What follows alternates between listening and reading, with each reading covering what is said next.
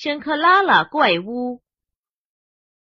有一个叫撒拉的鬼人，听了巫婆的一番鬼话，竟然信以为真，便卖掉一切家产，用了三十六年时间，耗资千百万美元，建了一座鬼房子，供鬼怪们享用。鬼屋出奇的怪。这座占地三十亩的十六层屋子，有一百六十个房间，有二十二个高级木匠整整建了三十六年。单单镶地板就有一位木匠镶了三十三年，镶了拆，拆了镶。一个圆形屋顶也在没完没了的改造中修建了三十年。十二个日本园艺工人。年复一年的种植管理树篱，把整座房子围的只能看到一个屋顶尖儿。屋内就更怪了，三十一座电梯全都装在屋子的外面，每个房间有十三座吊灯，十三扇鬼门、鬼窗、鬼洞，十三张床，十三张桌子，十三把椅子。十三是西方最忌讳的数字，在这里，一切以十三为基础。撒了的用意是以恶抗恶，用十三的魔力去约束冤鬼的造孽。还有三间冷冻食物仓库。撒了原是一位贤妻良母。住在美国加利福尼亚州的圣约瑟，不幸丈夫病故，女儿夭亡，她孤苦伶仃的继承了丈夫经销一种叫温彻斯物的连发枪支而积攒起来的可观的财富。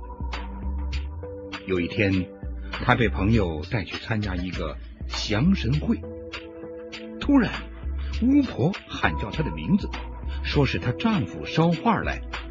许多人死在他经营的连发枪下，冤鬼讨债，要他赶快变卖一切财产，携巨款出游。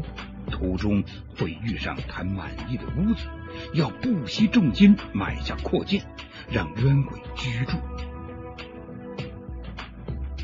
萨拉把巫婆的鬼话信以为真，一切照办。当他旅游来到。圣克拉拉大山谷的时候，碰到一座正在兴建的屋子，他便以为是他的意中屋，向地质队员高价买下，请了高级工艺师进行没完没了的修建、改造、再改造、再修建，前后三十六年才初具规模。这时。她已经是个白发苍苍的老太婆了。她请人按照红、黄、蓝、绿等七种颜色的顺序，在每个房间装十三盏同一颜色的灯，写上十三红、十三黄这样的房间号码，还给每个房间配上现代化的录音装备和录像的装置。每天午夜，他叫人按下开关，屋内所有的钟一起响了起来，然后给鬼们开会，播放他的音乐和几十年建房的有关录像，意在让那些冤魂们明白，我杀了对得起你们，你们要知足，要安分。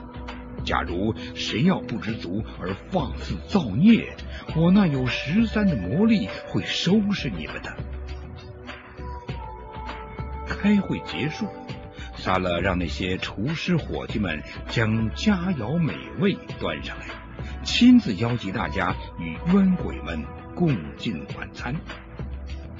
这些食品都从巴黎或维也纳买来，放在冰库里。有厨师分别在六个厨房中烹制而成。